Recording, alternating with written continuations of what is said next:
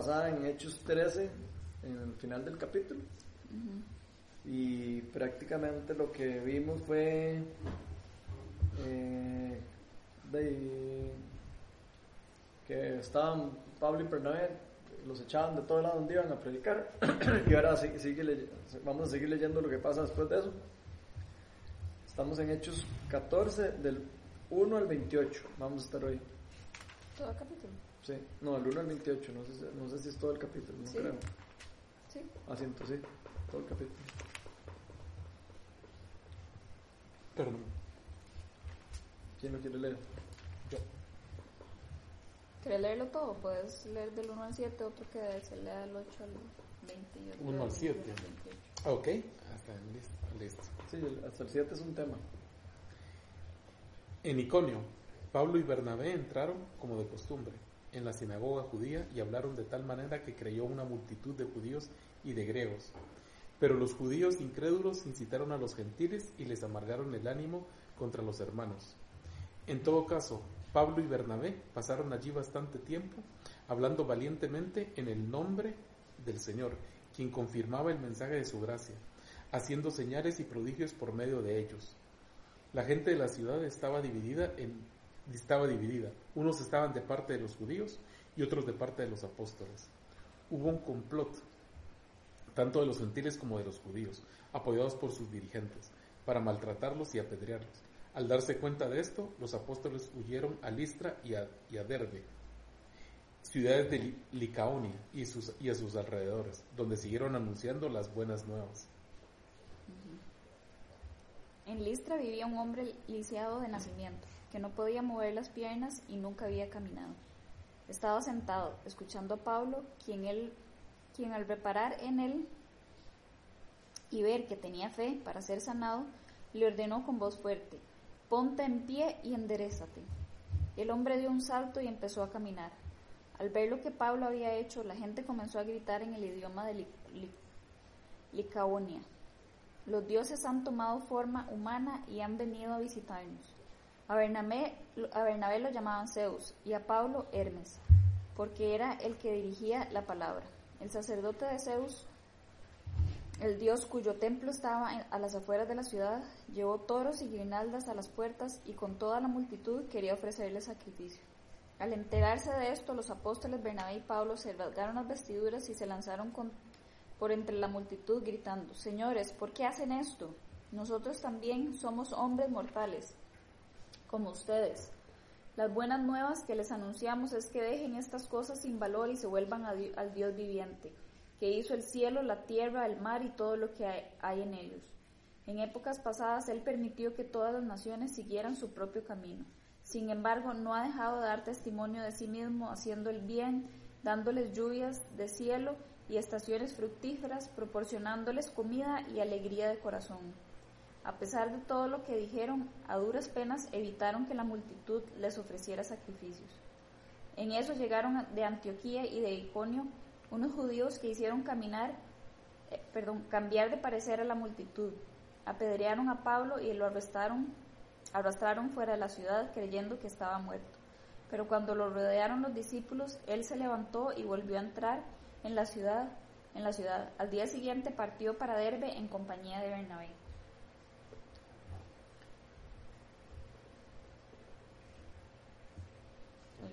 ¿Qué le del 21 al 28? el regreso, el, regreso a Antioquía de Siria, después de anunciar las buenas nuevas de aquella ciudad y de hacer muchos discípulos, Pablo y Bernabé regresaron a Listra, a Iconio y a Antioquía, fortaleciendo a los discípulos y llamándolos a a perseverar en la fe. Es necesario pasar por muchas dificultades para entrar en el reino de Dios, les decía. En cada iglesia nombraron ancianos y con oración y ayuno los encomendaron al Señor en quien había creído. Atravesando Pisidia, llegaron a Panfilia y cuando terminaron de predicar la palabra en Perge, bajaron a Atalía. De Atalía navegaron a Antioquía, donde se los habían encomendado a la gracia de Dios para la obra que ya habían realizado. Cuando llegaron, reunieron a la iglesia e informaron de todo lo que Dios había hecho por medio de ellos y de cómo había abierto la puerta de la fe a los gentiles. Y se quedaron allí mucho tiempo discípulos. ¿Qué les llama la atención de todo eso? Yo me perdí por un toque, porque digamos, eh, es que después dice, vamos a ver, digamos, o sea, sentí que en, la- en, la- en una parte, eh, bueno, o sea, no le fue bien, a, a- no le fue muy bien, pero después, ¿cómo se llama? Ya en la- del 21 en adelante, dice, después de anunciar las buenas nuevas en aquella ciudad y de hacer muchos discípulos, pero, pero realmente hicieron muchos discípulos, o sea, porque, porque sentí como que no les había ido como que muy bien. O sea, no les había ido bien con los, con los judíos, pero que, que, que- Con los que- gentiles, que sí. hicieron un montón de discípulos, hicieron un montón de discípulos. O sea, prácticamente ahí lo que está pasando es, ellos estaban en Antioquía, se fueron, o sea, acuérdense que se lo- los mandaron a una, al viaje misionero que hicieron. Sí, exacto. Entonces fueron a todos estos lugares que se mencionan ahí desde, desde la semana pasada que vimos en el capítulo 13 y que eh, y por todos esos lugares y después por- y ahora están hablando que estaban en Listra y en Derbe Exacto. en, un, en este lugar, de, o sea, vamos a ver, primero salieron de la en Iconio, estaban en Iconio primero. Entonces, Sí, correcto. predican en Iconio Sí, pero ahí sí, ahí dice que y creyeron ahí, mucho. Ahí sí, ahí, sí. ahí les va bien, ¿verdad? Predican, les va muy bien, pero unos judíos empiezan como a meterle cizaña a la gente, Exacto. ¿verdad? Pero pasaron de, de Dios a, a apedrearlos. Mm. Bueno, pero es que ahí no es de la parte todavía donde hacen- de- en Iconio, nada más hacen, hacen como discípulos, ¿verdad? Eh, se derrama el Espíritu Santo, se eh, todo el mundo empieza como a, de, como a, a gustarle la palabra de Dios, y de repente dice que la gente estaba dividida. Y ahí empezamos a ver como una división. Estaban como los que, los judíos me imagino que no estaban como muy de acuerdo, y los, y los algunos judíos que se habían creído, y, algún- y, y un montón de gentiles probablemente. ¿Cuál versículo estás? Estoy en, En el los 7 y primeros. 4, en el Entre- 3 y 4. Ajá. Tres y cuatro, sí. Entonces, después Pero de ahí, a los- a- dice que hubo un complot. Ajá. O sea, que hubo un complot para, para seguro para matarlos, para hacer algo. Hubo un complot tanto de los gentiles como de los judíos, apoyados por los dirigentes, me imagino que los dirigentes judíos que no estaban de acuerdo, Exacto. para maltratarlos y apedrearlos. Pero ojo que aquí, al darse cuenta de eso, los apóstoles se van. Entonces los apóstoles se van para Listra y Derbe, y ya no están en Iconio. Entonces cuando se van a Iconio, es cuando pasa, eh, cuando se van a Listra, A y a Listra y Derbe, Derbe. perdón, Es cuando- ahí es cuando pasa eso que vos estabas diciendo hace un rato. Había un lisiado, lo sanan. Sí. Acuérdense que, que todos estos lugares es de, de habla griega, ¿verdad? Sí, de Creían los dioses dioses griegos y creían en el Zeus, y Zeus era el papá de los dioses, y, y Her- Hermes era el hijo de Zeus, ¿verdad? El mensajero, y pues todo es toda una mitología, ¿verdad? Entonces de ahí ellos donde ven ese milagro, empiezan a, a adorar a los dioses que ellos ah, de- conocían. Eso es lo que está pasando ahí. Sí. ¿Ok? Después ahí, después de que pasa eso, eh, vemos que el, el, el, el sacerdote del, del- obviamente habían iglesias, o sea, como, como cultos de esa carajada, de los dioses y todo eso, entonces el, el- donde ven esos milagros, esas cosas, madre, y van y les llevan un toro y no sé qué, y entonces de- y, y- y a mí me llama mucha atención porque dice, señores, ¿por qué hacen esto? ¿verdad? Y entonces, e- ellos como que al principio no se dieron cuenta lo que ellos les estaban diciendo, porque se los dijeron, ahí dice que, los dijo, que lo dijeron en el idioma de ellos. Entonces ellos como que no entendieron lo que estaban gritando. ¿Verdad? Entonces después de eso ellos se quedaron ahí, ¿verdad? Y después llegaron con todo ese reguero de, de, de sacrificios y carajadas raras, ¿verdad? Entonces, eh, de, básicamente eso fue lo que pasó. Después, los, después de todo eso, los, eh, a pesar de todo eso, ¿verdad? Y, y que trataron de que no los apedraran, de los empezaron, eh, llegaron los de Antioquía y de Iconio, o sea, llegaron los maes donde estaban predicando antes. Ellos estuvieron, eh, estaban predicando en Iconio, los trataron de matar, pero se fueron para, para Listra y, y. Derbe. Y entonces cuando ya estaban en todo esto y adorándolo, y los estaban adorando, llegaron estos maes que, que, que, que los se ¿no? acababan de ir, ¿verdad? Y lo- empezaron a hacer todo esto, los arrastraron afuera de la ciudad y casi que lo matan a Pablo. De hecho creyeron Lo dan por muerto. Lo, lo- lo- creyeron que lo habían matado, ma, imagínense. Entonces le dieron duro hasta, hasta que creyeron que lo habían matado. Y después dice que los, algunos discípulos de los que me imagino de los que sí habían creído, como que lo rodearon ahí y, y y ya dice, dice que se volvió a meter a la ciudad otra vez, o sea, se volvió a meter Pablo a predicar. Después dice que eh, después de ya predicar en esa ciudad y hacer más discípulos. O sea que sí pudo hacer, sí pudieron hacer discípulos, pero ahí, los pedrearon, les dieron duro, madre, se tuvieron que tener más cuidado. Y después de todo eso, regresaron de, de vuelta a Antioquía. Y eh, dice ahí que regresaron eh, A Listra. a Listra, a Iconio y Antioquía a fortalecer a los discípulos que habían hecho. O sea, después de ir a predicar Sí, todo esto, después se fueron a, se devolvieron otra vez a, Qué valentía. a- ¿eh? sí, a, a como a fortalecer los que quedaron ahí que sí creyeron. ¿verdad? Y después dice que con ayuno y con oración encomendaron a líderes, pusieron a líderes eh, y empezaron a... Sobre todo ancianos, dice. Los ayudaron seguro a plantar una iglesia en cada lugar, ¿verdad? O sea, pusieron unos ancianos, unos líderes y ahí los... eh, casi que se puede decir que plantaron unas iglesias, ¿verdad? Sí. Después dice que navegaron de vuelta a Antioquía y que después ahí ya eh, dice, en el 26 dice, navegaron de Antioquía en donde se les había comendado la gracia de Dios, o sea, volvieron a Antioquía que fue donde los habían mandado como primer viaje, ¿se acuerdan? Que habían orado por ellos y los habían mandado. Sí. Entonces cuando llegaron dicen que reunieron a la iglesia y le informaron a todos todo lo que había pasado. Entonces, Sí, sobre todo porque los gentiles, ¿verdad? Que los gentiles eran los que más habían, habían aceptado, ¿verdad? Exacto, Cristo, sí. Señor. probablemente había muchos gentiles, pero acuérdense que Antioquía era donde estaba la iglesia, la, la iglesia de gentil más grande, ¿verdad? ¿Se acuerdan que lo habíamos visto hace unas semanas para atrás? Entonces, bueno, esa es la historia. Ahora, ¿qué les llama la atención de todos esos versículos? Ya ahora sí que los entendimos bien. ¿Hay algo que les llame la atención en especial? Bueno, me llama la atención eso de que, de que de un, de- o sea, un momento con cierta información eran como los, los dioses. Ujú. Y de repente llegaron unos cuantos y, y se sembraron dudas y, y, y rápidamente los convencieron de que, De que estaba malo. de que estaba algo. mal. Sí, entonces, un cambio muy radical en un corto tiempo. Sí, ¿y qué puede implicar eso para nosotros hoy eso?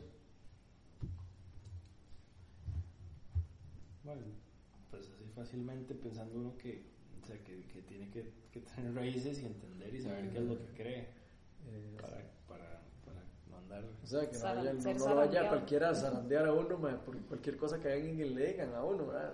Sí. Lleguen y le dicen algo a uno y uno se va a ir de tonta y cualquier cosa. Hay que tener mucho cuidado, ¿verdad? Es lo que podemos aprender de aquí, ¿verdad? Porque ellos era la verdad de Dios lo que les estaban enseñando. Y, de ahí se emocionaron todos y todo. Dice que hasta estaban emocionados de, de oír eso. Y después llegaron y se dejaron, se dejaron que, el, que el diablo les robara lo que les había dado Dios, ¿verdad? Y eso es el la especialidad de Satanás, ¿verdad? Robarle a uno lo que Dios ya a uno le ha dado, ¿verdad? Entonces a mí me llama demasiado la atención eso, cómo Satanás ma, se movió rápido, ¿verdad? Y ahora, me llama mucho la atención de que ahí se podemos ver la guerra espiritual, digamos.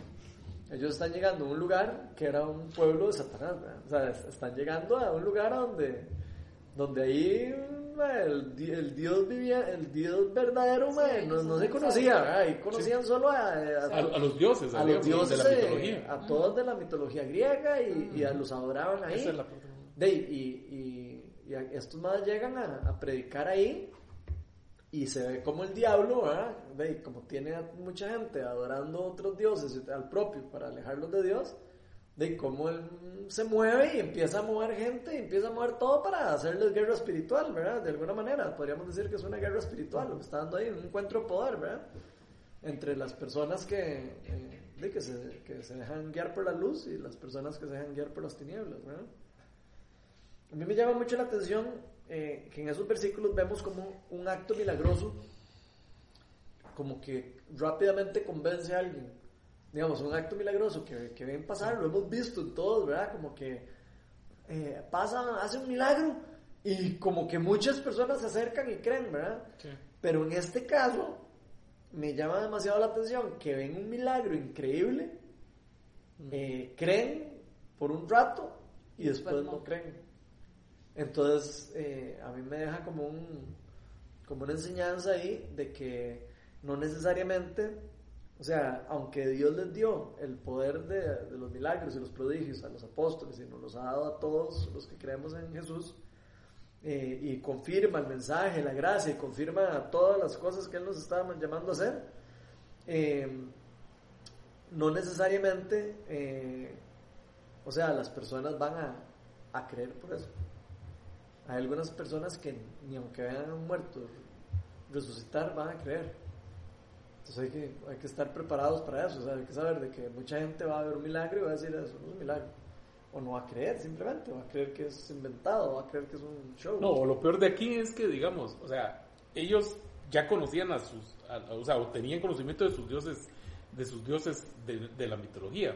Entonces, es como quitar eso, pues, como quitarles eso de la cabeza, o sea, porque lo primero que creyeron fue eso. Dijeron, los dioses es Zeus y es, o sea, y fue lo primero que creyeron. Entonces, ¿cómo lograron quitarse eso? Porque, o sea, digamos, yo, yo me pongo a pensar, ¿verdad? Digamos, viéndolo actualmente.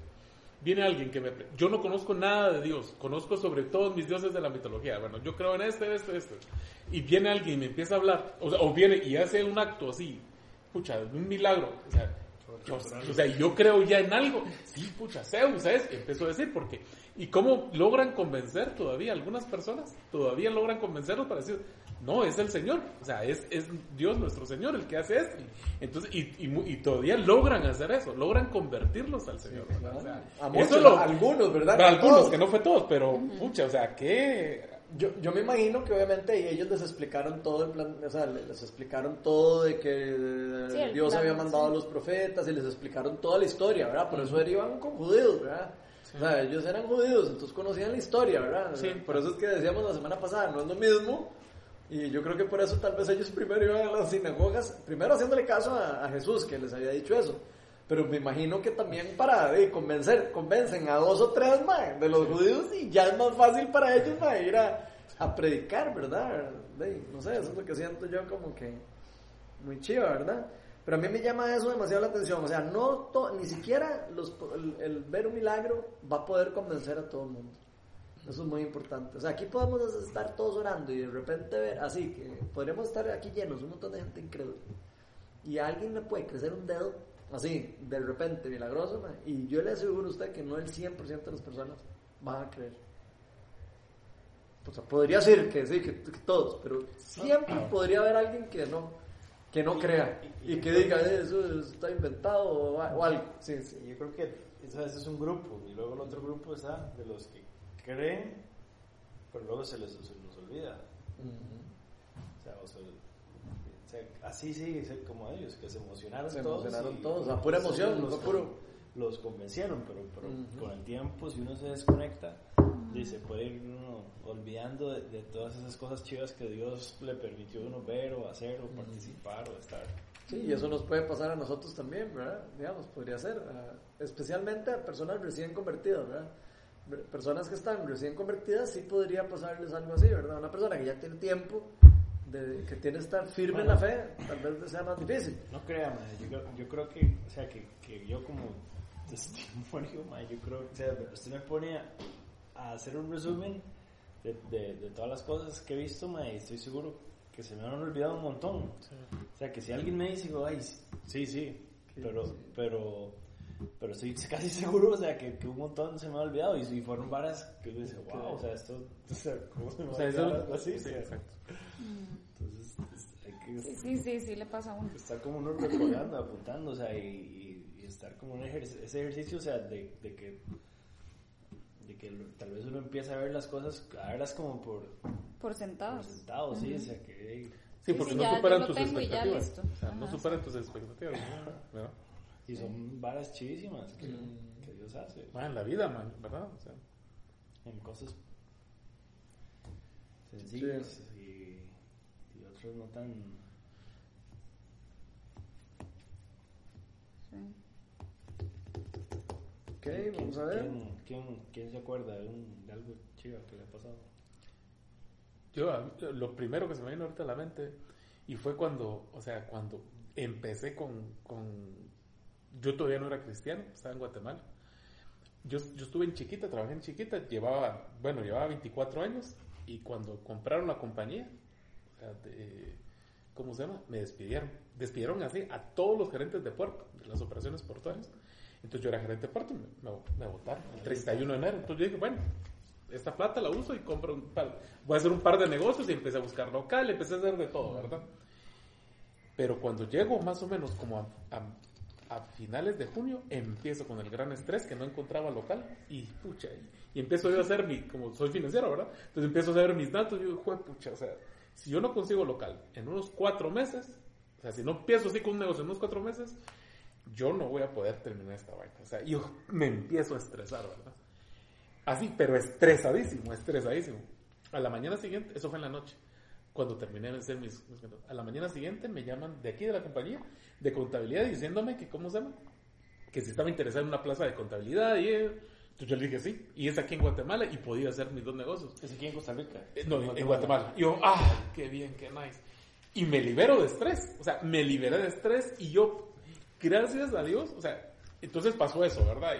Y, y al final la oportunidad no salió, ¿verdad? No salió y no, me llaman y no hay problema. Pero entonces yo después, a la que Dios eres grande, ¿verdad? O sea, me viniste a quitar la pena, pero así me vino a quitar la pena, ¿verdad? Yo estaba estresadísimo, ese, ese fue un lunes, creo, eh, fue un domingo, yo, ¡Ih, Madre Santa, no me voy a poder, ah, no me va a alcanzar la plata, y yo, yo empecé a estresarme, ¿verdad? ¡Ih, Me alcanza esto, yo gasto tantos meses, y así, ¿verdad? Entonces, entonces, cuando eso así, yo, cuando me vine a dar cuenta, yo, ¡Ih, Dios, eres grande, ¿verdad? Yo así, pensando en eso, así, y me llaman esa misma tarde, ¿verdad? Entonces me dicen, mira, hay una oportunidad y te vas a Costa Rica. Eh, hay mañana entrevista. Ah, sí, y eran como a las 4 de la tarde. Entonces, eh, eh, bueno, sí. Y, o sea, dije, o sea, dije, o sea, no cabe duda, Dios sabe cómo hace las cosas, porque luego que se dio cuenta que yo le estaba agradeciendo, ¿verdad? O sea, él vino y me dio la oportunidad ya de conseguir trabajo, y conseguir trabajo, ¿verdad? Entonces, o sea, para mí eso es, o sea, es algo que, se, digamos, ahorita se me viene a la mente, para mí ha sido grandioso. Me vino a cambiar mucho la vida esto, ¿verdad? Entonces, y aquí que vine a aceptar al Señor, ¿verdad? Y en ese momento lo habías podido identificar como que era Dios. ¿no? Sí, o sea, sí, sí, desde que, digamos, desde, yo siempre he sido muy creyente de Dios, pero no tenía religión, ¿verdad? Entonces decía, no, pucha, sí, definitivamente las cosas pasan porque Dios así las quiere y todo, ¿verdad? Pero nunca había aceptado así a Cristo. Entonces, ahora, ¿verdad? Digamos así, ¡ala, no, esto sí es fantástico! O sea, porque estaba, o sea, si, si, si se imaginan, yo estaba con un estrés horrible. Yo, y al día siguiente estaba cuando solo me dijeron eso, no, que me esperaban, que me iban, que sí me iban a entrevistar y todo, y yo me quedé relajado. Pero para eso sirvió. Entonces yo fue cuando dije, Dios, eres grande, ¿verdad? Y ahí fue cuando, pum, en la tarde me llaman y, y es cuando me dicen, venga a entrevistarse a Costa Rica, me vine y de una vez me quedé, de una vez, ¿verdad? Me dejaron con el trabajo. Pero sí, o sea, para mí fue fantástico. O sea, para mí han sido las cosas más grandes que, que, Que he agradecido, que me han pasado en mi vida. Sí. Sí. ¿Alguno que quiera contar otra cosa? No. ¿Vos? A mí una de las cosas que más me impactó fue, digamos, cuando vino Karen Fish. Que el Espíritu Santo me tocó tan fuerte, digamos, yo nunca había experimentado algo tan rajado. Digamos, eso para mí es como un milagro, digamos. Como el Espíritu Santo me, me tocó y caí al piso y, fue increíble. Yo empecé a llorar y sentía la presencia de Dios muy, muy, muy, muy, muy tangible y sentí que me estaba hablando casi que audible. Entonces fue una experiencia demasiado, para mí fue life changing, o sea, cambiando. Yo me acuerdo que quedé como 40 minutos ma, así, eh, en el piso, y no podía parar de reírme, y, y una hora rajadísima. Y me acuerdo que él eh, gritaba, recibe tu herencia, eh, y, y me decía, nueva camada de, de pastores viña, no sé qué, mae, y o sea, el mae, yo no sé de dónde sabía, o sea, el mae sabía un montón de varas, mae, que, que obviamente el Espíritu Santo se las reveló, mae. Y, y, y decía, recibe todo lo que le has pedido a Dios, cosas así decía, yo me acuerdo y yo era, mae, yo no podía parar de, llorar y llorar y llorar y llorar, mae, yo pegaba, me quedé como en el piso así, acostado así, como en forma de cruz y empezaba a, como brincando así, ah, no podía parar de reír, ma, y yo lloraba, lloraba, lloraba, y, pero lloraba como de la risa y del gozo. Y me acuerdo que el Señor me decía, eh, porque yo tenía mucha duda, el Señor, ¿me estás llamando? ¿No me estás llamando? Sea, estaba con eso, ¿verdad? yo, pucha, ¿será mío? ¿Será mental? ¿Será no?". Y, y entonces el- recuerdo que el Señor me decía, te escogí para hacer esto. Y siga adelante. O sea, así, mae, fue una vara demasiado lindo. Para mí eso fue una de las varas más increíbles de las que yo he vivido, mae, esa experiencia. Porque fue como sentir la confirmación de Dios directa de algo, mae. O sea, uno puede, sí, toda la vida pasar toda una vida como creyendo en Dios y todo, pero es que a mí esa, eso me marcó demasiado porque fue como, yo siempre le decía a Melania, Mela, ¿será de verdad que plantar una iglesia? ¿Será que... El llamado. De ahí, el llamado. Yo sí lo sentía muy fuerte. Pero de ahí, Melania me- a veces me decía, ¿estás seguro? Y, sí. Ah, sí, claro. O sea, y, y yo no... Es difícil, ¿verdad? Sí, sí, y, y no solo eso, sino personas que me llaman, una persona me llamó por teléfono una vez, por ejemplo, y me dijo, eh, yo estaba pensando ya si, si ya empezar, qué hacer, y me llama y me dice, no sé si tiene sentido lo que le voy a decir, una señora que no me conoce, no sé si tiene sentido, pero hace rato sentí una palabra de Dios para usted y me dijo que le dijera que te había escogido para ser el capitán del barco. Y yo, qué rajado, man. Qué rajado, man. Yo, ay, gracias. Hasta luego. Miran qué chiva, man. Y después de eso fue que pasó esta hora de, de- del encuentro que tuve con, con el Espíritu Santo, ya más, más fuerte. Ya he tenido algunos encuentros con el Espíritu Santo, pero no tan fuertes como, como este. Y este sí fue como, o sea, Pero emocionante, ¿verdad? Ah, sí, demasiado chiva. Y eso nunca se me va a olvidar. Cada vez que, que yo ahora me siento triste o que veo como que no está caminando la cosa o que no va caminando bien, yo siempre me acuerdo de eso. Y me acuerdo que Dios me dijo, usted, yo lo escogí para esto y usted lo va a hacer y va para adelante y eso, usted, ya, entonces ya yo me acuerdo de eso ya y se me olvida todo. Se me olvida, aunque no, aunque, aunque no parezca que, que, que se vaya a hacer, aunque no parezca, a veces simplemente me acuerdo de eso. Cuando me siento mal, cuando estoy enfermo, me acuerdo de eso. Me acuerdo que el Señor me dijo y me dijo que, me, que Él me iba a sacar adelante, que yo no me iba, o sea, que no me iba a ir mal, que... Madre, me acuerdo que sentía como que Dios estaba burlando de Satanás en ese, ese día. O sea, ese día yo sentía yo, que yo me estaba riendo de eso. Porque, madre, yo estando enfermo, con todas las varas en contra, madre, de Dios mandándome a plantar en la iglesia, haciendo toda la vara. Y yo, yo cuando me estaba riendo, yo nada más sentía eso que Dios me estaba diciendo. Ríase, porque es que es todo lo que usted, todo lo que usted quiere y todo lo que usted, lo que, lo que quiero darle es, es, es eso. Y fue demasiado rajado para mí. Para mí es una de las cosas más lindas que Dios me ha dado. Y, y estoy seguro que, que vamos a ver un montón de cosas así más chidas conforme vayamos haciéndole caso al Señor en las cosas. Lo que pasa es que para hacerle caso a Dios hay que ser obediente, y hay que tener paciencia, y hay que tener perseverancia, y hay que tener. O sea, no, todo, no todas las cosas son como uno, como uno siempre quiere, ¿verdad? Hay que tener ese. No, y sobre todo con vos, ¿verdad? Digamos, porque me imagino que no estás muy acostumbrado, ¿verdad? A la paciencia. Ah, a, no, a que, a soy- que las cosas sean... Yo soy súper impaciente. Sí, lo sé, o sea, Ah. se nota, ¿verdad? Por eso te digo, o sea, Súper impaciente. o sea, e- eso es algo que hay que trabajar, ¿verdad? Porque ah, sí. puede ser que, que no sea tan, tan, así, tan... Ah, sí, no es tan. sí. Definitivamente es algo en lo que Pero tengo el que Señor ha trabajar. ido trabajando. Ah, sí, el Señor, no tenga la menor duda que el Señor lo hace, que el Señor lo va cambiando y le va enseñando a uno que no, y que tranquilo, y que. Porque también uno se llena de emoción con un montón de cosas, ¿no? Y hay que tener como cuidado, como, ok. eh, No, pero eso está bueno, o sea, digamos, tiene- porque ayuda mucho, realmente avanzar muchas cosas ayuda, ¿verdad? A mí me llama también la atención aquí eh, que los apóstoles así como que se horrorizaron, ¿verdad? De lo que la gente estaba haciendo por ellos, por, por ellos, ¿verdad? O sea, ellos estaban predicando y todo y de repente los empezaron a idolatrar. Y, y veo un contraste muy fuerte entre los apóstoles y ese as- asusto. Se rasgan las vestiduras, dice la palabra de Dios. Sea, que ellos dicen... ¿Qué significaba rasgarse los Eh, vestidos? ellos, los judíos se rasgaban se den la cuenta que vestidura son- cuando había blasfemia. Cuando Ah. era blasfemia, digamos, cuando estaban blasfemando a Dios, digamos. Entonces él se- ellos se rasgan la vestidura como diciendo, pero ustedes qué les pasa, están locos, más nosotros somos Dios. Eso es lo que ellos están diciendo. Entonces me llama demasiado la atención porque, porque no solo eso, sino que me lo comparo con, con Herodes, ¿verdad? Que lo vimos unas semanas atrás, donde le decían el Dios, y, y el maestro se dejó arrojear y todo, ¿verdad? De, y terminó muerto, ¿verdad? Entonces me llama demasiado la atención eso, como ver la humildad de estas personas, cómo entienden que lo que está haciendo Dios es de Dios, ¿verdad? Y no ellos, ¿verdad? Entonces me, me parece demasiado lindo para nosotros para aprender eso, que cuando Dios lo use a uno para algo lindo, algo aunque sean milagros así de increíbles, Que la gloria si- sea para él. que uno, sí, que lo honre y la gloria sea para él y nunca para uno, ¿verdad? O sea, nunca, ojalá que nunca a uno se le suba en la cabeza como algo así feo, como de que, uy, es que yo soy Por eso, idiota". man, humildad, man. o o algo sea, así, sino más bien mucho, tener humildad, ¿verdad? Tener la humildad que tienen ellos me, me parece demasiado chiva para nosotros como aprendizaje. Sí. Sí, yo creo que la- definitivamente la, le- le- digamos, la clave ahí es como saber eh, quién es el que está haciendo las cosas, ¿verdad? Obviamente uno como humano siempre le sale como la parte de, de ego, exactamente, humana. ¿verdad? Sí, exactamente.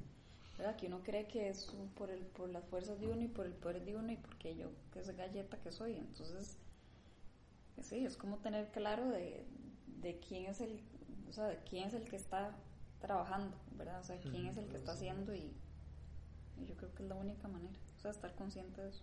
Sí. Yo creo que el Señor le enseña a uno eso. Digamos, a las personas a las que Dios llama para hacer cosas, sí, Él les enseña eso. Porque, de sí, por ejemplo, imagínense ahora, digamos, imagínense nosotros estaremos plantando una iglesia hace un año y medio que empezamos.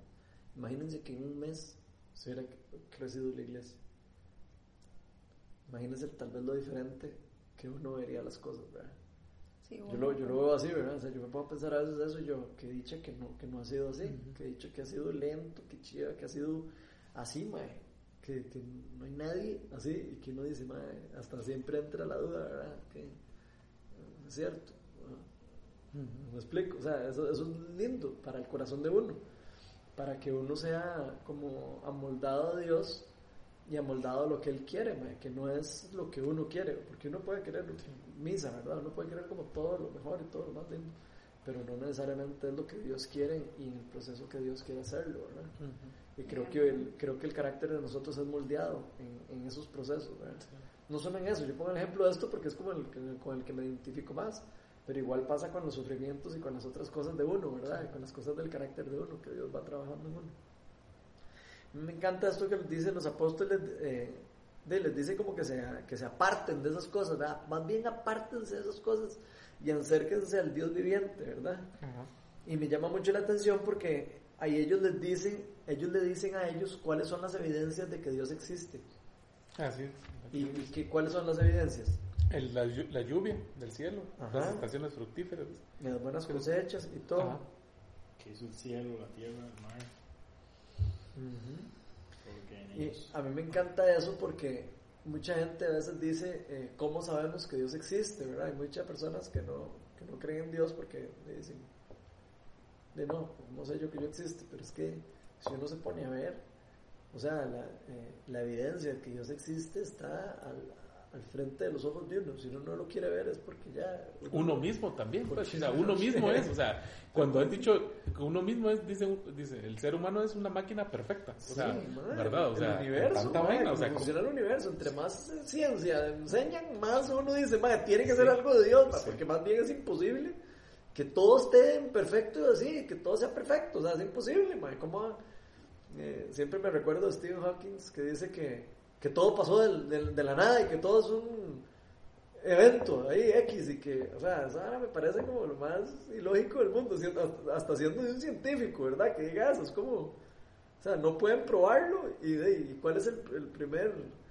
el primer, eh, eh, no sé, los científicos siempre necesitan como, como una prueba, ¿verdad? O sea, necesitan en la vara del método científico. Lo primero es como tener una teoría, pero tener una prueba. Y de repente se les ocurre decir que eh, todo empezó de la nada y no saben cómo explicar ese de la nada, ¿verdad? Y de ahí sale todo el, el cuento, ¿verdad? Me, me encanta porque Pablo después, más adelante, en Primera Romanos habla de esto. Entonces, vean, ábranse ahí, Primera Romanos. Como primera Eh, semana. Romanos, primer cap- eh, capítulo 1, eh, versículo 20, Primera Romanos. no, yo sí Que no me primera sé. carta de Juan.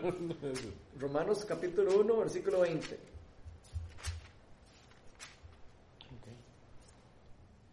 Cuando lo tienen ahí lo leen.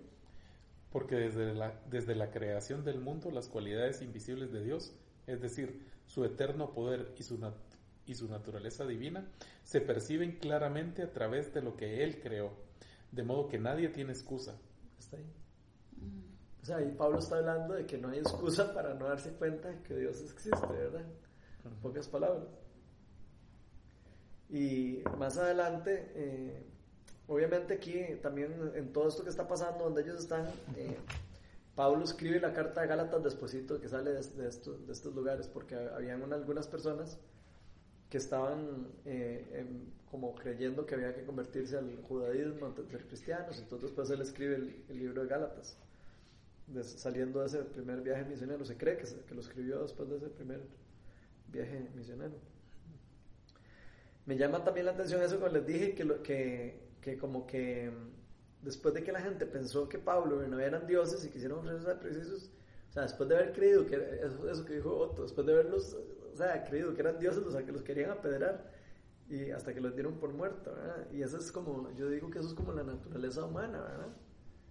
Como que somos totalmente inconstantes Sí. en general. Sí. O sea, de repente creemos una cosa y de repente Por eso, como decía. Otto, o sea, se nos olvidan las cosas se nos toque, olvidan ¿verdad? las cosas. O sea, las- y sobre todo las cosas buenas, ¿verdad? O sea, Mm. pa- pasa algo que no es tan bueno y se nos olvidó lo bueno. Ujú. Yo creo que hay la necesidad de estar siempre conectados con Dios, ¿verdad? O sea, estar siempre en esa conexión, porque obviamente que por, sí, somos humanos y la carne es la carne es débil. Débil en el sentido que siempre vamos a querer hacer lo que la carne dice, ¿verdad? O sea, es más fuerte que nosotros. Entonces, eh, creo que por eso es la necesidad de siempre estar constantemente en, en esa conexión con Dios, ¿verdad? Como para estar muriendo nuestra carne y estar como pendientes de qué es lo que Dios quiere hacer, porque si no, entonces es más fácil como caer en ese sentido, ¿verdad? Sí, porque entre más alejados estamos, o sea, entre menos, entre menos tiempo le dedicamos al Señor, o sea, más Más estamos más, fácil, pro- más flexibilidad que viviendo en vamos a pasar. exacto. Sí, y otra cosa que me llama demasiado la atención es como no vivir para complacer a la gente. Porque aquí vemos de que ellos, esas personas, estaban como dejándose eh, guiar por complacer a otros, digamos. Lo podemos ver, ya, llegan dos, les dicen una cosa y tal vez hasta por complacerlos les dicen que sí. Y, y me explico, como que siento como que esas personas no, no tenían claro a quién había que complacer, sino que complacían al primero que se les venía, al- el que se les ponía al frente. Entonces no vivir eh, para complacer a la gente sino, y, y jamás permitir elogios de la gente que nublen nuestro pensamiento, ¿verdad? Como estábamos hablando, o sea, que nos nublen a nosotros o que nos hagan, que afecten nuestras decisiones, digamos, o, o que, o que nos vayan a afectar a nosotros en la vida espiritual, ¿verdad? Alguien podría darnos un- algunos malos consejos y que afecten nuestra vida espiritual, ¿verdad? Entonces hay que estar como atentos, ¿verdad? A, lo que nos están diciendo. Y con eso me, recuerdo de Jesús, que él no se dejaba, o sea, no, no- solo no se dejaba como, como manipular por la multitud, sino que no, no confiaba en la multitud. Él mismo, en Juan 2.24, eh, ven que chiva, vean lo que dice, eh, Juan 2, del 24 al 25, dice, en cambio Jesús no les creía porque los conocía a todos, ahí de lo que estaban hablando. No necesitaba que nadie le informara nada acerca de los demás, pues él ya conocía el interior de las personas. Entonces él no se dejaba influenciar por lo que le llegaran a decir. Él, él simplemente de, confiaba en lo que en Dios y en lo que Dios le decía. Ahorita que vos estabas, antes de que empezaras a leer, a mí lo que se me vino rápido a la mente fue el caso de donde, donde está, donde está, eh, con Pedro creo que está, y cuando viene y, y le da como Así. una palmadita, le dice, no, muy bien Pedro, o sea, el quien te lo reveló fue el Espíritu Santo, le dice así, y después viene y le pega una regañada cuando le dice, no, aléjate Satanás, cuando él le dice, no, pero es que, ¿cómo va a ser posible que tú mueras en esa cruz? Algo Ah, así, sí. ¿verdad? No, aléjate Satanás, y, o sea, pero el cambio también de él, ¿verdad? Porque, porque ya iba en contra de sus planes, ¿verdad? Entonces, o sea, o sea, sin embargo ahí tampoco él creía muy bien que esta- era Pedro el que estaba diciendo eso, ¿verdad? Pero ojo, Pero qué chiva, qué chiva, carne, ¿verdad? ¿sí? pero qué lindo como él tenía el discernimiento para saber cuando alguien, le- inclusive sus discípulos, o sea, inclusive sus amigos, man, porque eran amigos de él también, o sea, él dice que él era, ya no los llamo siervos, sino amigos, ¿verdad? O sea, eran los amigos de él también, Sí. ¿verdad? Inclusive, aunque un amigo le estaba dando un consejo, y el consejo era, madre, madre salve su Pero pellejo. ¿cómo va a hacer eso? ¿verdad? Eso es el Exacto, consejo que le está es. dando, ¿verdad? Sí. Y él le dice, aléjate de mí, Satanás, ma", inmediatamente. O sea, qué lindo poder estar uno conectado con Dios a tal nivel de que alguien llegue a uno y uno le diga un mal consejo y uno pueda decir, ma, no, ma, este consejo no es bueno, este consejo que nos está dando esta persona no es buena. Y como vos decís, y, no, y para no quedar bien, decirle sí, sí, ¿verdad? Tal Ah, vez sí, sí, no. no decirle, no, lo que no, es ma, este, reprenderlo, este es el proceso de Dios, no sé, o sea, ser- estar como muy claro en que lo que uno está viviendo es el bien de lo que uno le... La palabra de Dios dice que uno vive, que todo lo que uno experimenta es lo mejor para uno, o sea, que es para que Dios actúa para el, hace el bien para los que le aman, ¿verdad? Siempre. Aunque pareciera a veces que no, ¿verdad? Aunque pareciera que uno dice, "Ey, pero ¿por qué estoy enfermo? ¿Por qué estoy el otro? Algo se tiene Dios detrás de que permite que pase eso. Tal vez Él no sea el que lo mande, pero sí, sí, sí lo permite que Claro. pase. Y si lo está permitiendo que pase es por algo, por crecimiento, por, no sé, para que otra persona en algún día, tal vez alguien va a orar después en algún día por una persona y, se sana uno y es para que era para eso, para que creyeran, nada más permitió que pasara eso. Es. Y al rato y permitió que la gente pasara sufriendo un rato para, para, no sé, después convertir a otro montón de personas. O sea, uno no sabe. Entonces me parece demasiado chido. A mí me pasa que igual, digamos, con eso, bueno, no es igual, no es Ujú. como que me dijeron que fue, pero yo sí, digamos, cuando algo pasa, ¿verdad? Que resuelvo y después digo, wow, ¿verdad? Obviamente que lo primero que me viene a mí a la mente es como eso fue el Espíritu Santo, ¿verdad? Porque, no sé, o sea, yo sé que en mis capacidades no lo puedo hacer, o sea, que si al por algo pasó fue porque fue una revelación del Espíritu Santo que me dio, ¿verdad? El, el- la habilidad para resolverlo de esa manera, ¿verdad? O sea, Sí, eso no. es bonito porque, porque empieza uno a ver cómo él actúa, ¿verdad? O sea, porque lo logro ver, digamos, ¿verdad? Entonces, hace que aumente mi fe, o sea, yo, wow, entonces, ¿verdad? O sea, como que lindo saber que tengo eh, esa ayuda tan grande, eh, ¿verdad? O sea, que está conmigo. Entonces es como que me incita cada vez más, entonces, a la hora de hacer cosas, Encomendar. exactamente. O sea, entregárselas a él porque sé que es la ayuda idónea, ¿verdad? O sea, que yo sé que me va a ayudar a resolverlo de la mejor manera. Entonces, y me aumenta la fe en montones también. Porque después termino de ver el resultado y yo digo, wow, ¿verdad? Sí, tiene que ser el Espíritu Santo, obviamente. Entonces, muy chido. sí. A mí me llama demasiado la atención es de la obediencia de Pablo y Bernabé. O sea, inclusive, aunque los apedreaban, aunque sí, que no sé, ellos estaban siendo obedientes a lo que Dios estaba haciendo. Y ellos predicaban la buena noticia y todo, pero ellos tenían muy claro que era más importante la obediencia de Dios, ser obedientes a Dios, que todas las otras cosas que les... que les- Hasta la vida, que hasta perder la hasta vida. la vida. Entonces me, me- me llama más, yo lo aplico, digamos, en mi vida, en lo que Dios me está llamando a hacer, y yo pienso, no, ma, si me llamó a hacer esto, es para allá es que tengo que caminar, y eso es lo que tengo que hacer, ma, y, y- y para allá, y para allá, y para allá, y, y ser obediente en lo que lo estás llamando a uno a hacer. Y la pregunta que yo quería tirarles es, ¿estamos siendo obedientes cada uno de nosotros en lo que Dios nos está llamando a hacer? Porque a veces, eh, tal vez Dios ya les ha dicho algo, a alguno de ustedes, no sé, algo, eh, a mí ya me dijo algo, yo estoy eh, caminando hacia ese lado, por lo menos estoy tratando, ¿verdad? Y quería como hacer las preguntas y que se las lleven ustedes en, de tarea, digamos, como, pucha, estoy yo siguiendo el, eso que siento que Dios me ha dicho, o sea, o, es- o eso que Dios siento que Dios me ha dicho, ok, te quiero hacer esto. O tal vez eh, ni siquiera le han preguntado nunca a Dios eh, qué quieres que haga. Entonces, que, chiva como llegar y preguntarle a Dios en un tiempo a solas, "Sol, ¿qué es lo que quieres que haga? ¿Qué qué es lo que quieres conmigo hacer? Y creo que se van a maravillar de darse cuenta que Dios va a decir cosas chivísimas, ¿verdad? Y Yo no lo he hecho, pero digamos, he sentido, ¿verdad? Eh, de, tal vez los últimos tres meses, ¿verdad? He sentido que yo tengo un propósito aquí y no sé qué es, pero lo he sentido. Porque, y lo sentí por varias cosas, digamos. Una de las cosas es, varias personas me han preguntado y yo digo, no, yo me quiero quedar aquí.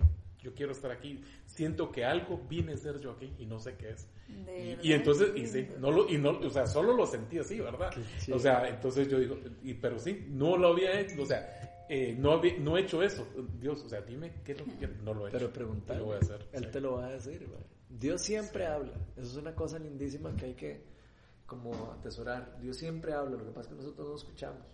O sea, no nos sacamos el tiempo para escuchar. Pero si uno se sienta y ora y Señor, ¿qué es lo que quieres? Eh, Tarde o temprano. Ya lo estás usted, haciendo. Usted Ah. va a Ya lo estás haciendo, César. Sí, sí, Sí. ya lo estás empezando a hacer. Ya lo estás haciendo porque eso que ese grupo de oración que empezaste fue por vos. Fíjate que ahora lo tengo en mi casa. Ahora con, en mi casa eh, em- empecé la semana, eh, el domingo, antepa- el, el jueves pasado y le dije, ¿saben qué? Hablémonos todos los domingos, mejor. Y hablé este domingo, ¿verdad? Iba a hablar incluso sobre lo del Día del Padre, ¿verdad? Una parte tuya, otra parte que habías había leído. Y entonces, cuando en eso me contaron que había habido ciertos problemas en la casa, entonces yo dije, no, vamos a hablar sobre esto. Y pa, empecé a investigar un poquito, ¿verdad? El sábado, el, el, el domingo en la- en la ta- al mediodía, y entonces empecé y ahí, entonces ellos, y me han dicho, o sea, yo me he sentido fantástico, porque ellos me han dicho mucho, no, sí, sí queremos hacerlo, ¿verdad? Sí. Y entonces yo le digo, bueno, vamos a hacer primero una oración antes de que empecemos, porque le tenemos que decir a Dios que nos, o sea, que nos, que nos, que nos haga sensibles a cualquier cosa, ¿verdad? Y, y así, entonces, y les ha encantado. Ellos me lo han dicho, no, ala, que, no, qué bonito. Con los mismos de la oficina. No, con mi familia. Ah, con tu familia. Yo llamo a mi Qué casa lindo, y hora y media nos quedamos pegados en el teléfono. Uy, qué lindo, Y man. mis sobrinos allí también, o sea, escuchando a mi familia. y todo. Ah, sí. O sea, me encantó. Qué Entonces yo, o sea, yo digo, o sea, posiblemente, Sí. posiblemente sea parte de, Sí, ¿verdad? Pero- claro. Obviamente, O sea, qué chido. Todo. Sí. Hay un montón de cosas que están sucediendo. Y vos recibiste al Señor aquí. Sí, por eso.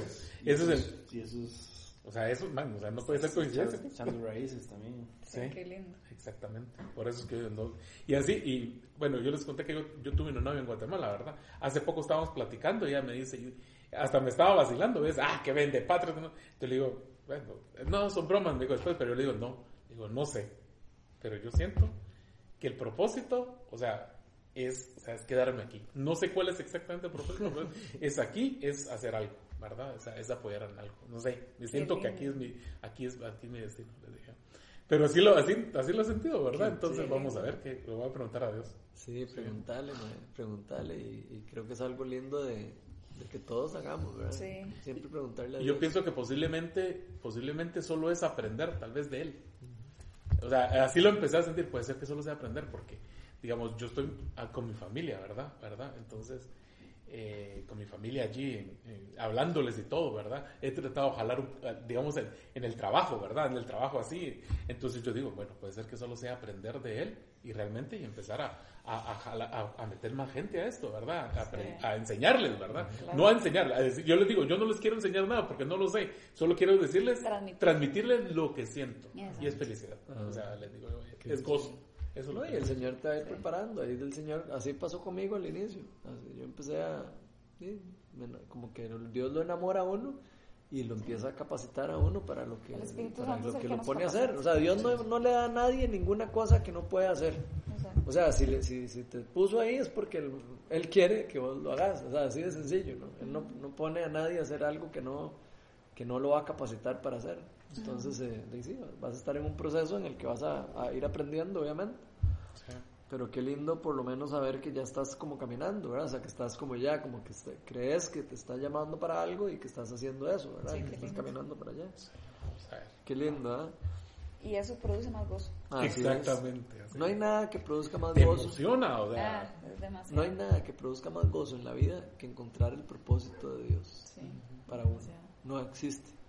O sea, no, no hay nada. O sea, uno puede eh, tener todas las cosas del mundo que usted quiera, pero el día que uno encuentre el propósito para lo que Dios los, lo, lo hizo a uno, va a ser el día en el que uno va a ser realmente feliz. No importa aunque esté pasando por problemas, aunque tenga una enfermedad, aunque usted va a ser plenamente feliz.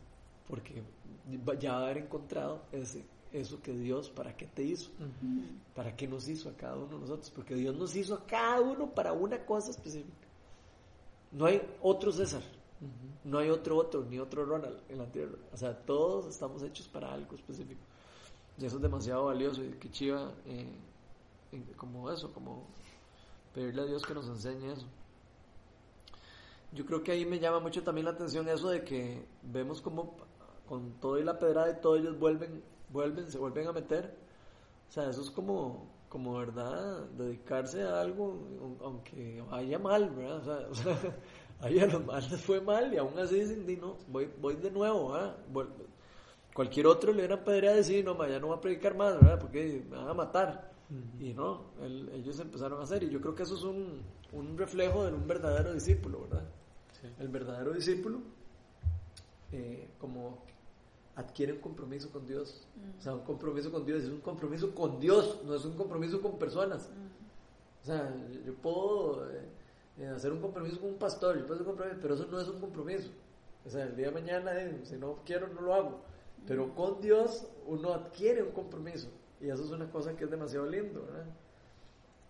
Sí, con, Y con como a darnos eso. cuenta que ya no vivimos para nosotros, o sea, los, los cristianos no vivimos ya para nosotros, ya, olvídese de la vida de vivir para uno, o sea, ya uno vive para Dios, para lo que Dios quiera. Y- Sí, vacilón, porque el Señor con eso me ha venido hablando. Yo no sé si yo te dije vos, no sé.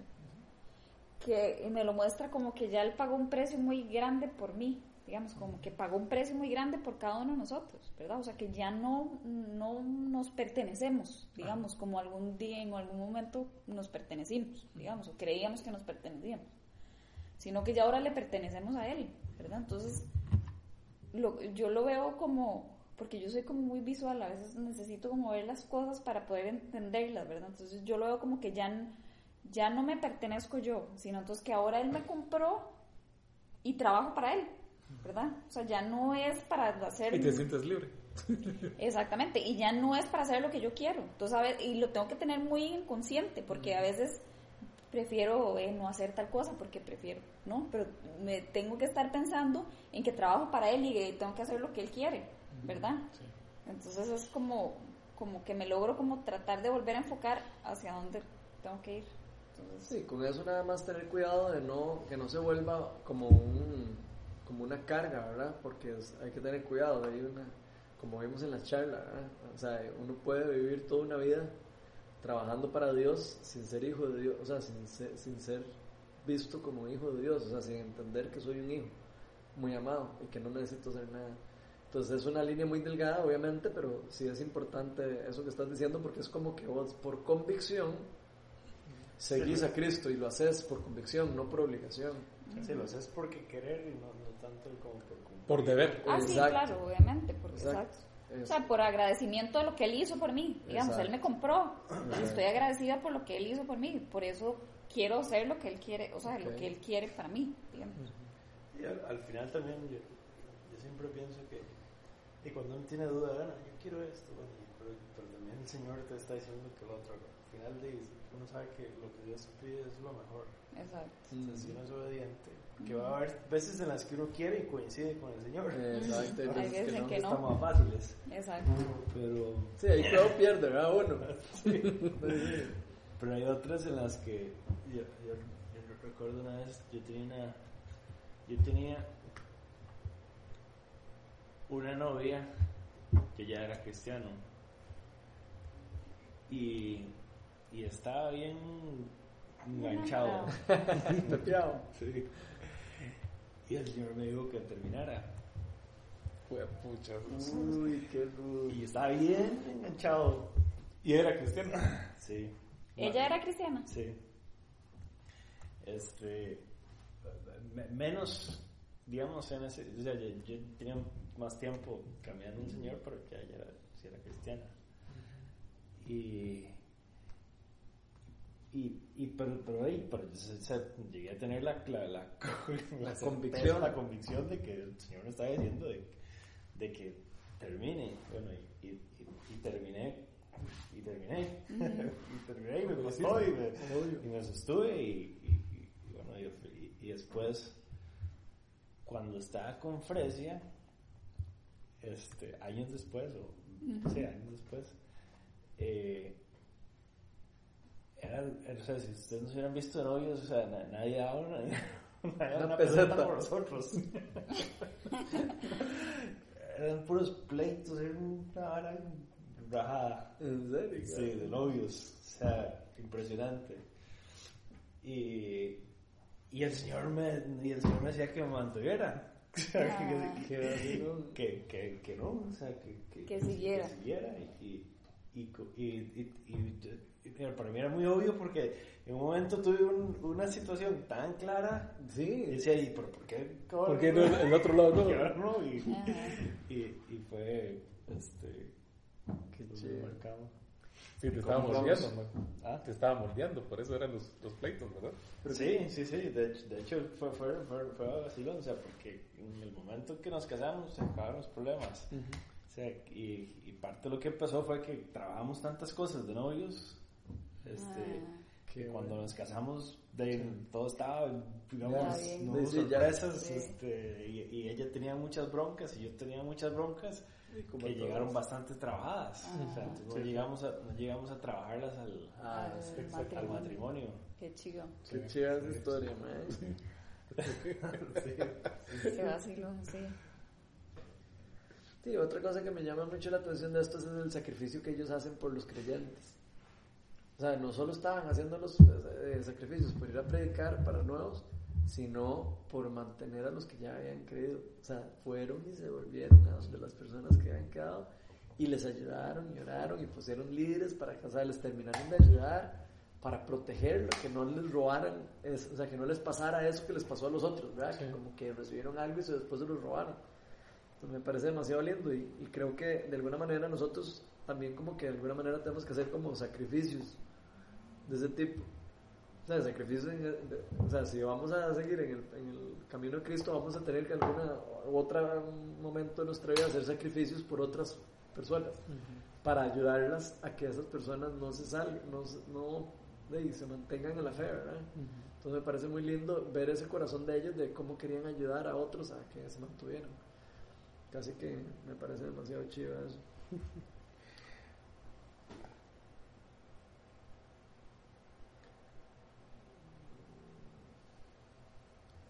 Cuando son cosas fuertes, digamos, eh, aparece lo del ayuno, ¿verdad? Cuando son cosas así que, que necesitan, Sí, o sea, que Eso- necesitan... eso me llama demasiado la atención a mí siempre, ¿verdad? Y tal vez es algo que tal vez no todo el mundo practica.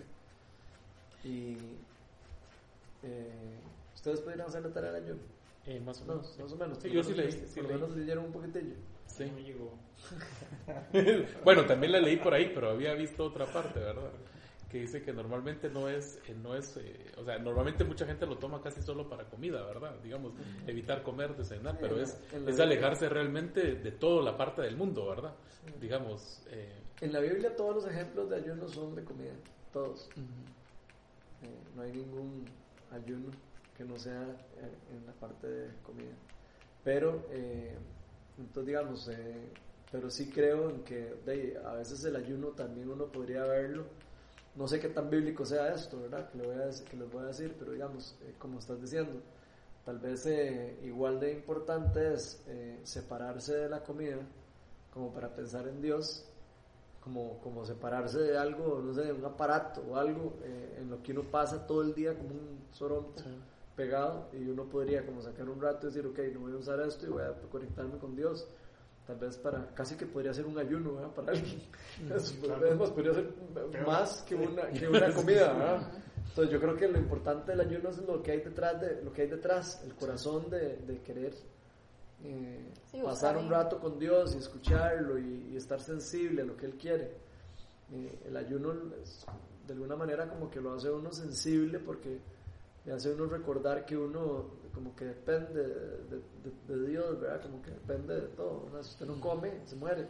sí. Entonces usted pasa un día sin comer y usted dice, "Bueno, pucha, ¿verdad? Todo lo que yo tengo es demasiado lindo, ¿verdad? Qué lindo el, el, ser, el, el verlo, ser agradecido con lo que uno tiene. Todo, entonces, no sé, me parece muy poderoso. Y el ayuno, si vemos aquí como que siempre lo usaban para, para tomar decisiones importantes. ¿verdad? Ujú. Digamos, alguien iba a tomar una decisión importante, como poner un líder o algo, y hacían ayunos, co- entre todos eh, lo escogían. Y, Y, de alguna forma, no sé, yo, yo digamos como lo miro, cuando mandan a, a Bernabé y a, y a Pablo, ellos antes ayunaron, ¿verdad? Ayunaron para que para mandarlos. O eh, yo siento que como que tal vez alguien profetizaba que no iba a ser fácil, ¿verdad? Ya sabían que eso no iba a ser fácil y, y dijeron, no, vamos, o sea, ayunamos, ¿verdad? Por eso, ¿verdad? Así, así lo veo también, ¿verdad? ayunaban, oraban Oraban. y los enviaban. Entonces es muy chido, ¿verdad? A ver cómo el proceso, ¿verdad? no era como que, ay, vayan, mandemos a, a- como decíamos las semanas pasadas, vayan, mand- mandemos a Otto ahí, a, a- a que vaya a predicar ahí, a, a- no, no, O sea, vamos a mandar a Otto ahí, mae, ahí donde están predicando, de donde, donde adoran a Zeus y a Hermes y a no sé quién, mae. Sí, a tonto, mae. Oremos y ayunemos, mae, porque para ver si sale vivo este mae de ahí, mae, porque lo van a matar. Y yo me imagino que así lo veían ellos, ¿verdad? Y, y lo podemos ver en, los ejemplos de que, de, de que definitivamente era así, ¿verdad? Era horrible, digamos. Cuando van a mandar a alguien ahora a Irak o a algún lugar así, mae. Mae, ir ahora a, a irse a un país de esos ahora, mae, es súper peligroso, ¿verdad? Entonces, qué lindo ver, primero que, Dios, que Dios pone en el corazón de personas hacerlo, el ir, ¿verdad? Pero qué lindo como iglesia, si alguien de la iglesia siente a Dios ir ahí, qué lindo que la iglesia lo pudiera apoyar con ayuno, con oración, con oración y, con, y con empoderamiento, ¿verdad? Los empoderaban para hacerlo, ¿verdad? Qué lindo, ponían manos sobre ellos y les decían, "Ah, vaya, el Señor los acompaña. Entonces me parece muy lindo. Y eh, me llama también la atención eso de que las iglesias como crecen cuando hay líderes guiados por el Espíritu Santo. O sea, eso sí, sí lo podemos ver, ¿verdad? Que ellos dejaron ahí a personas eh, que estaban como guiadas por el Espíritu Santo y se encargaron de poner personas que fueran guiadas por el Espíritu Santo. Entonces, difícilmente una iglesia puede crecer si no hay un liderazgo sano. Todos tenemos que orar por nuestro, y por eso todos tenemos que orar por nuestros líderes de nuestras iglesias. Ajá. Me parece que es una cosa importante para nosotros, estar orando por los líderes de, de nuestras iglesias. Ayuda, eh, darles apoyo espiritual, darles a- eh, ayudarlos a estar pensando en que, eh, en que nuestros líderes de, este, están Que reciban la palabra, Sí, digamos, porque además nosotros están en carne y cañón, ¿verdad? Como, como esto, ¿sí? son, son personas que fueron enviadas o que están siendo enviadas a hacer algo, ¿verdad? Entonces es lo mismo, es como estar intercediendo por eso, ¿verdad? Por eso tenemos un grupo de intercesión nosotros los jueves, digamos. Sí, me Eh, parece- o sea, porque lo que estamos haciendo madre, necesita intercesión. Y, y entre más de nosotros podamos estar haciendo intercesión y, y apoyo y oración y todo eso, obviamente que mil veces mejor. Entonces me parece muy chido eso. Y yo creo que ya el resto es como historia lo que tenía ahí. Entonces yo creo que ya nos agarró tarde por sí. Entonces yo creo que vamos a cerrar aquí. Después vamos a ver más adelante en Hechos 15 que eh, ah, estamos en el 14, el próximo es el 15. En el 15 es donde, se, donde vamos a estudiar el concilio de Jerusalén, el primer concilio que hay en la iglesia. Y por eso les mencioné ahora lo de Gálatas, de que Pablo escribió el libro de Gálatas probablemente entre esto, entre, en esta época. Porque después de que lo que vamos a ver en el 15, eh, hay un cambio eh, importante en lo que es la, la doctrina que ya se está eh, empezando a dar en la iglesia. Digamos, ellos aquí seguían todavía, algunos pensando en eso de que los judíos eh, tenían que ser judíos y, y vamos a ver cómo eh, Pablo tiene que escribirle a una iglesia en Galacia eh, específicamente toda, toda la doctrina de, de por qué no, de por qué no, No era así, o sea, de por qué no era así. Y ese es el libro de Gálatas, por si algún día se lo quieren leer. Ok. Es muy chido. Y eso lo vamos a ver en Hechos 15. Entonces, eh, de no, la, la próxima semana lo veremos. No sé si quieren hacer alguna oración